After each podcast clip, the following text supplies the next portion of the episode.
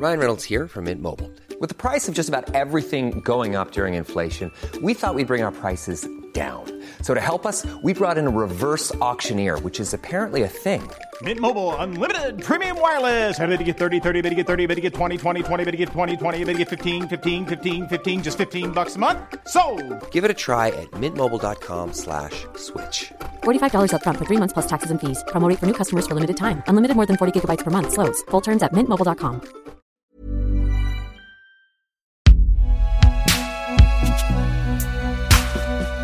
Une production Binge Audio, évidemment.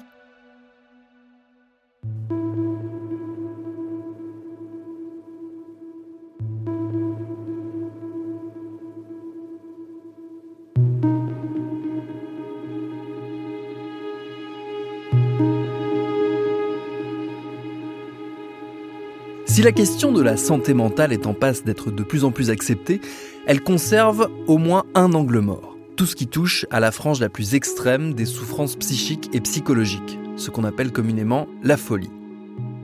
Les pathologies les plus graves et les malades les plus sévèrement touchés restent à la périphérie de notre compréhension. C'est d'autant plus vrai lorsque ces malades commettent des actes de violence, le concept d'irresponsabilité pénale a permis d'arrêter de les traduire en justice, mais la nécessité de les tenir à l'écart de la société a conduit à la création d'espaces aussi mystérieux qu'inquiétants, les UMD, unités pour malades difficiles, dont on va parler longuement dans cet épisode. Je suis Thomas Rozek et vous écoutez Programme B.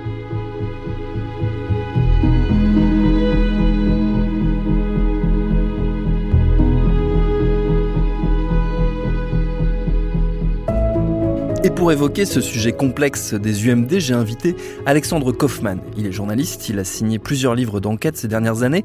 Le plus récent vient de paraître, il s'appelle Un homme dangereux. Il est dispo aux éditions Goutte d'Or. Il y raconte justement son exploration des unités psychiatriques fermées à la recherche d'un patient, un certain Bosco Gonda, qu'on lui a présenté comme étant l'homme le plus dangereux de France. Mais avant d'entrer dans le détail de son enquête, j'ai commencé par lui demander tout simplement, c'est quoi une UMD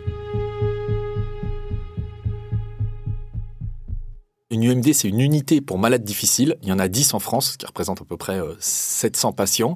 Et donc, c'est, euh, ce sont des établissements qui accueillent tous les patients qui ne peuvent plus être contenus ou gérés dans les centres de psychiatrie classiques fermés. Et donc, euh, il y a plusieurs profils euh, de pensionnaires. Moi, je me suis intéressé plus particulièrement aux criminels jugés irresponsables, parce qu'en fait, euh, l'homme que je cherchais, le patient que je cherchais, c'était ce type de patient qui pouvait me renseigner sur lui. Alors, les UMD, moi, je m'y suis toujours intéressé d'abord parce que j'avais une sorte d'intérêt littéraire et d'étudiant en littérature pour la folie, qui était un peu la folie des surréalistes d'André Breton, la folie solaire de Michel Foucault. Donc, j'avais déjà un intérêt pour ça. Et donc, j'allais de temps à autre en reportage sur, sur ce sujet. Et euh, un jour, je faisais euh, un reportage sur les crimes en psychiatrie. Et donc, euh, j'ai passé une tête dans une UMD. Et par la suite, dans, la, dans le fil de ce reportage, j'ai cherché à rencontrer un patient qui était connu comme une sorte de monument carcéral en France, qui avait fait près de 40 ans d'enfermement à la fois en psychiatrie et euh, en prison. Dans la continuité de ce reportage, je l'ai rencontré et lui-même, Claude B, son parcours, il est vraiment bon. Au départ, il avait été condamné, je crois, à 20 ans de réclusion euh, criminelle pour un meurtre et euh, de fil en aiguille, il est resté avant même la fin de cette peine en prison. Il est parti dans divers hôpitaux psychiatriques. Bon, il a été diagnostiqué paranoïaque, mais c'était quelqu'un de quérulant, c'est-à-dire qu'il était extrêmement procédurier. Il s'était notamment fait connaître dans l'hôpital psychiatrique de Cadillac classique parce qu'il avait attaqué l'établissement qui interdisait les relations sexuelles entre patients. Et donc, il a toujours dans sa vie eu des espèces de contre-coups à rebondissement, euh, puisque quelques années après avoir obtenu cette liberté sexuelle, il a été euh, condamné pour euh, s'être glissé dans le lit d'une patiente et s'être frotté contre elle. Donc ensuite, il a finalement, au bout de plus de 40 ans, on lui a laissé la possibilité de sortir. Mais ce qu'il faut comprendre, c'est qu'on peut avoir des soins sans consentement à l'extérieur de l'hôpital. C'est-à-dire que c'était son cas. C'est-à-dire que lui, il était encore sous le régime des soins sans consentement, mais on le laissait en ambulatoire, ce qu'on appelle en ambulatoire, c'est-à-dire en ville. Donc lui, il avait un appartement à Bordeaux euh, dans lequel euh, euh bon, il était censé être à peu près autonome.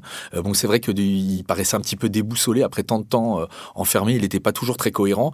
Et puis, il était très très prolixe. Donc ça pouvait être assez éprouvant de parler avec lui. Malheureusement, il est décédé depuis d'ailleurs parce qu'il était malade au moment où je l'ai rencontré. Il me racontait beaucoup de choses et j'ai appris ensuite que il m'en cachait quand même, même depuis qu'il était sorti d'hôpital, puisque il s'était masturbé devant une infirmière qui était venue le soigner Il avait aussi été condamné pour ça. Et puis au début, j'envisageais plus de, peut-être de faire mon livre sur le sur son parcours à lui qui était emblématique, puisque il y a même des arrêts de la Cour européenne des droits de l'homme qui portent son nom, puisqu'il avait réussi à faire condamner la France, étant très procédurier. Et donc il m'avait dit il y a pas de problème, moi je vous expose tout mon parcours, je vous dis tout. Et puis je lui dis ah mais j'ai découvert que vous étiez masturbé devant des infirmières et vous me l'aviez pas dit pourquoi? Il me dit ah non non ça c'est beaucoup trop scabreux. Ce Claude B, finalement, j'avais simplement son témoignage que je pouvais recouper avec certains documents, mais je me suis vite rendu compte que pour euh, construire un récit, la seule parole d'un patient, s'il est un peu délirant, ce qui était son cas, et paranoïaque, c'était très difficile. Ou alors on en faisait un objet littéraire euh, euh, en construisant sa parole sur la paranoïa, ce qui était possible d'ailleurs, qui aurait été aussi un défi narratif. Mais ça, ça me paraissait quand même difficile parce qu'il y avait plein d'assertions que je pouvais pas vérifier. Et lui m'a parlé donc d'un patient qui était considéré comme le plus dangereux de France. Donc évidemment, ça a piqué ma curiosité qu'une personne comme lui puisse dire ça. Et donc j'ai commencé à, me pencher sur ses antécédents et à partir sur ses traces dans l'espoir de le rencontrer.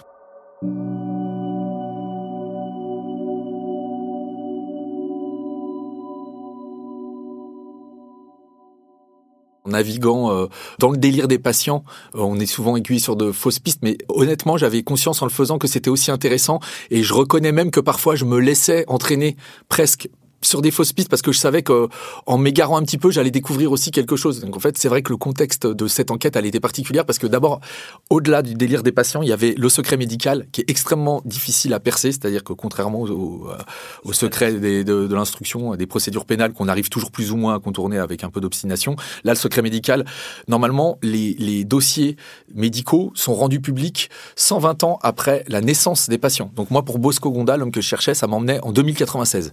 Donc j'ai dû euh, passer un pacte avec euh, les, personnels soignants qui m'accueillaient en, anonymisant les patients. Mais donc couvert par le secret médical, étant dans le délire parfois euh, mythomane des patients, parfois aussi prophétique, et aussi les allusions plus ou moins explicites des soignants, ça a vite donné à mon enquête une forme de polar psychiatrique. Et c'est vrai que moi, ça m'intéressait de montrer qu'on pouvait être baladé d'un délire à l'autre, parce que ça faisait aussi partie de mon enquête.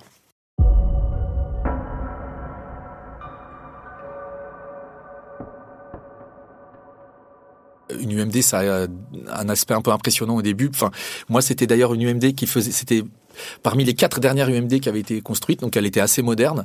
Euh, il y a forcément une ambiance très carcérale, c'est-à-dire il y a de lourdes grilles qui s'ouvrent, euh, des cours euh, cernés de treillis de fer. Euh, et il faut savoir qu'entre la chambre d'un patient et le monde extérieur, il y a une dizaine de portes. Et euh, donc c'est un univers quand même très fermé, assez particulier. Et moi, grâce à la confiance du personnel soignant, euh, j'ai pu naviguer assez librement dans, ces, dans cet environnement très cloisonné. On m'a d'abord donné un badge puisque c'est un établissement moderne, les portes s'ouvrent avec des, badges électroniques. Donc j'avais une goutte qui couvrait pas mal de portes. Et on m'a aussi donné un objet qui m'a d'abord intrigué, qui s'appelle un DATI, un dispositif d'alerte pour travailleurs isolés, qui est une sorte de petit talkie-walkie. Et lorsqu'il reste allongé plus de 15 secondes, il sonne l'alerte, euh, ce qui arrive en cas d'agression, il sonne l'alerte dans toute l'unité. Donc euh, moi j'avais cet équipement et j'ai pu découvrir finalement assez librement euh, l'environnement des UMD. Ensuite, il y a une autre séparation dans la géographie des UMD, c'est euh, entre le personnel soignant et euh, la zone des patients. Bon, après, il y a beaucoup de porosité ensuite, mais c'est quand même deux zones euh, euh, bien distinctes. Et la zone des patients, il y a au début quelque chose de très flottant, un peu en apesanteur. Chacun a l'air un peu dans sa trajectoire.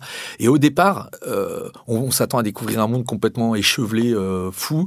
Et c'est assez calme, c'est en apesanteur, c'est une ambiance un peu troublante au début. Il y a des lois dans l'UMD d'humeur. Et c'est vrai que donc là où j'étais, il y avait deux ailes de chacun, chacune 20, 20, 20 patients. Et en fait, il suffisait effectivement qu'un seul euh, patient euh, s'énerve ou euh, soit en crise pour qu'un un, trait d'électricité parcourt toute l'unité. Donc en fait, les soignants, le personnel soignant devait vraiment bien connaître les interactions entre les patients pour pouvoir maintenir un, semblant de, calme dans l'unité. Donc il y a aussi des patients qui étaient plus perturbé que les autres de, de manière constante. Je pense par exemple à un patient qui s'appelait Casque Bleu, qui lui euh, euh, devait parfois même faire ses, ses, promenades tout seul parce que il distribuait des coups de boule à tout le monde. Donc en fait, il pouvait pas sortir de sa chambre quand il était avec les autres sans un casque euh, en mousse bleue comme un sparring partner sur un ring de boxe. Euh, dans l'autre aile, il y en avait un autre euh, qui lui aussi était très très agité, qui était en plus une force de la nature, qui était lui aussi très imprévisible et quasiment en délire constant. Et lui, il souffrait de troubles de la reconnaissance. Donc en fait, il appelait certains patients que d'autres Johnny Hallyday, d'autres Juppé. Moi, il m'appelait gendarme. Et euh, lui, il était assez imprévisible. Et donc, euh, les soignants m'avaient dit tu peux discuter avec lui si tu sens qu'il est un peu près calme, mais euh, s'il commence à t'appeler Patrick, qui est son frère qui lui a volé sa ferme, là il est l'heure de tracer.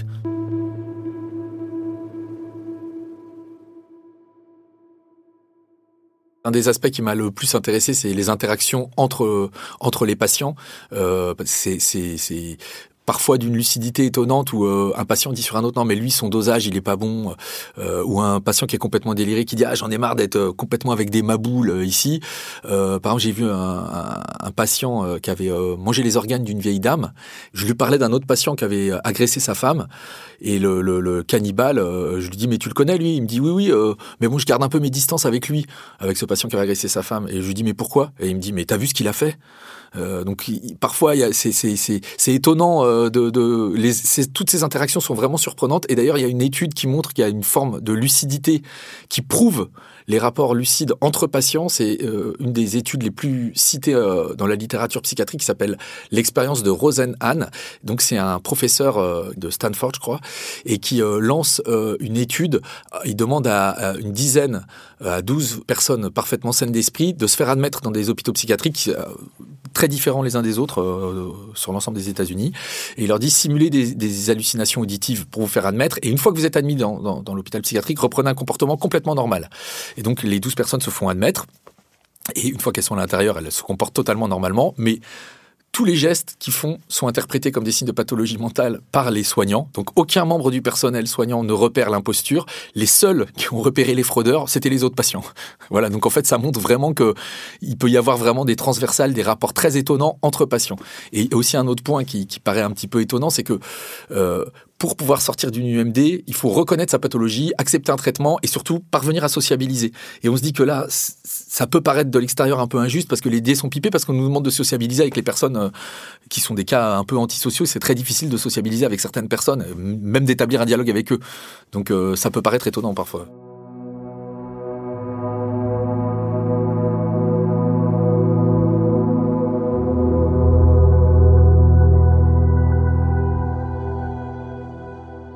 Euh, c'est au fil de mon enquête, donc euh, d'un patient à l'autre. Euh, d'ailleurs, à un moment où j'étais un peu dans une impasse, j'ai vraiment eu la surprise de découvrir que l'un des meilleurs amis de Bosco Gonda, donc cet homme que je cherchais, était Romain Dupuis. Et donc été très étonné parce que je connaissais évidemment le nom de Romain Dupuis, qui est sans doute le schizophrène le plus célèbre de France. Donc en fait, en 2004, par une nuit d'hiver, il a tué une aide-soignante et une infirmière dans l'hôpital psychiatrique de Pau. Et donc ce passage à l'acte va connaître un tel retentissement médiatique que ça va même euh, entraîner une refonte euh, très très importante euh, du, dispositif légal qui entoure la, folie. Et donc, il a été placé en UMD. Il a passé 18 ans en UMD à Cadillac. Et c'est là qu'il a rencontré Bosco Gonda. Et ils se sont liés d'une amitié indéfectible.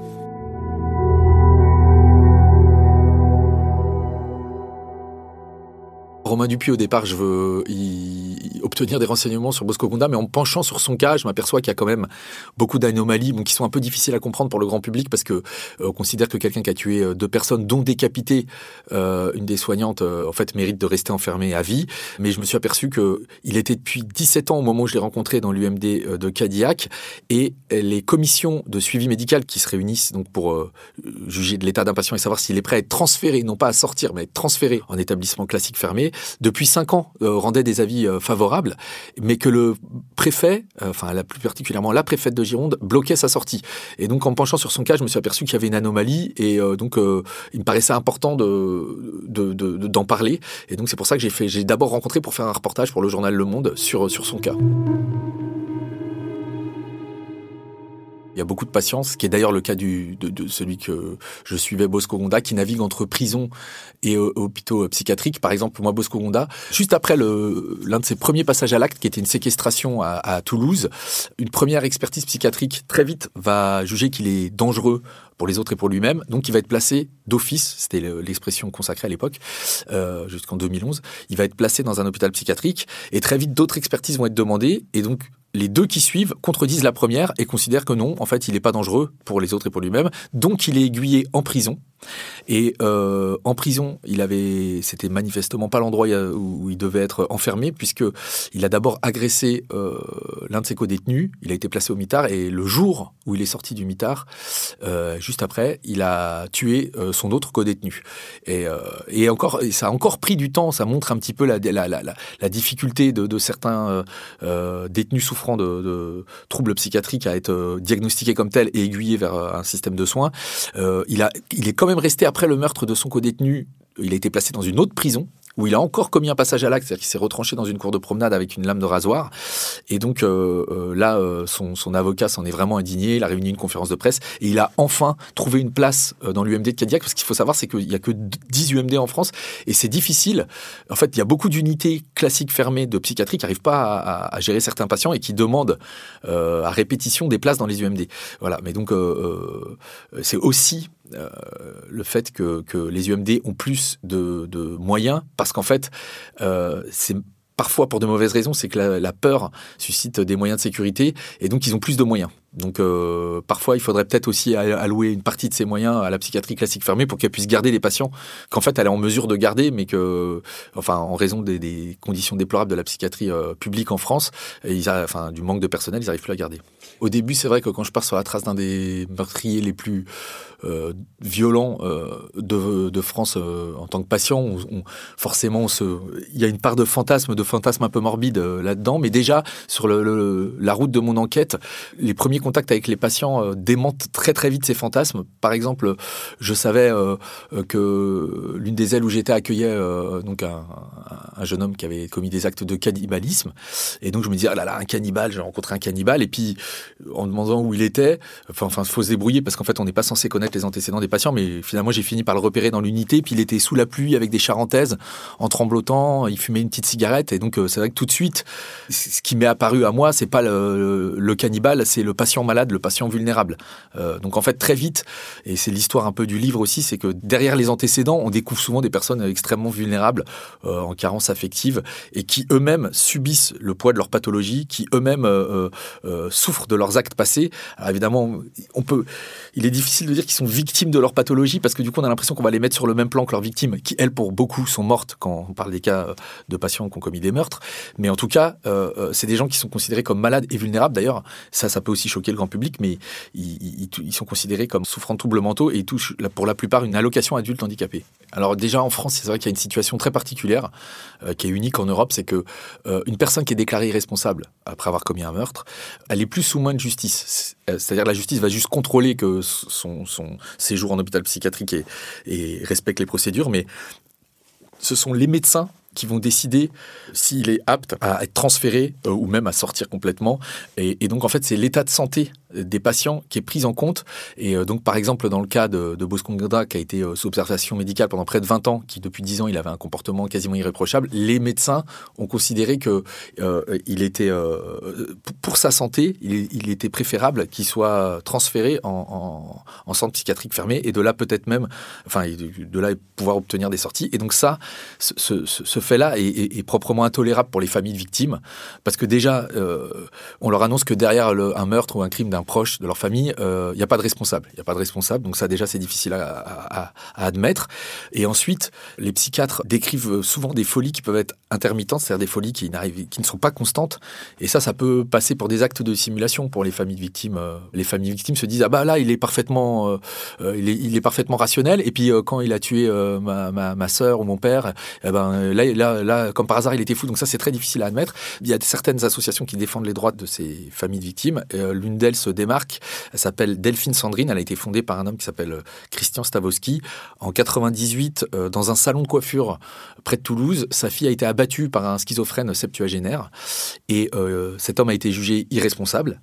Et le père de la victime, comme il a eu très peu d'explications, le juge d'instruction lui a signifié un non-lieu, donc pas d'enquête, pas de procès. Euh, euh, voilà, donc lui, il trouvait ce, traitement révoltant. Ça a été réformé depuis, grâce d'ailleurs à ses efforts. Et donc au début, il a même envisagé de faire justice lui-même en s'en prenant euh, au meurtrier de sa fille lors d'une reconstitution qui finalement n'a pas eu lieu. Donc il a fondé une association qui milite euh, pour réformer le statut de l'irresponsabilité pénale, pour notamment demander que les psychiatres experts aient une formation en, criminologie. Euh, et que, euh, par exemple, il y ait la création d'un juge d'application des soins qui surveille de plus près en fait le parcours des meurtriers jugés irresponsables. Et mais en fait, c'est sûr qu'il y a quelque chose d'intolérable. Et même moi, depuis l'apparition de mon livre, j'ai rééchangé, par exemple, avec Christian Stavosky, et qui s'indignait de certains points du livre, alors que j'avais, enfin, j'avais pourtant essayé de traduire son point de vue de la manière la plus fidèle euh, possible. Mais c'est vrai qu'on se rend compte que finalement, euh, même une remise en, perspective statistique face à la violence, à la, douleur d'un crime, on voit bien que c'est dérisoire de parler euh, de, caractère minoritaire de certains passages à l'acte. Euh, donc en fait, c'est vrai qu'il y a quelque chose de très difficile à, admettre. Et, moi, au fil de ce livre, finalement, on, voit qu'on peut vraiment changer de, de, perspective quand on passe des familles de victimes aux psychiatres, aux patients eux-mêmes. Il y a beaucoup de points de vue qui paraissent irréconciliables. Et moi, j'espère, en tout cas, au moins en ayant euh, redécortiqué le parcours extrême d'un homme euh, qui a commis des crimes et qui a été jugé irresponsable, au moins expliquer comment ça fonctionne.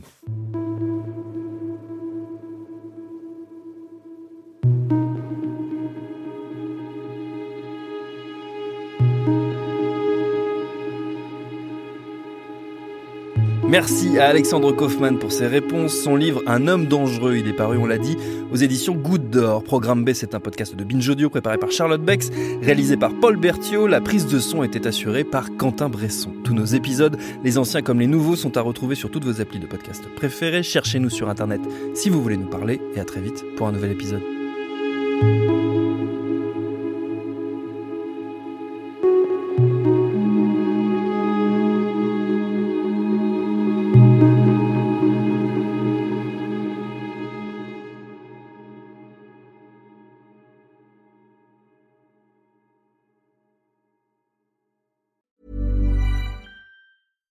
Hi, I'm Daniel, founder of Pretty Litter. Cats and cat owners deserve better than any old-fashioned litter. That's why I teamed up with scientists and veterinarians to create Pretty Litter. Its innovative crystal formula has superior odor control and weighs up to 80% less than clay litter.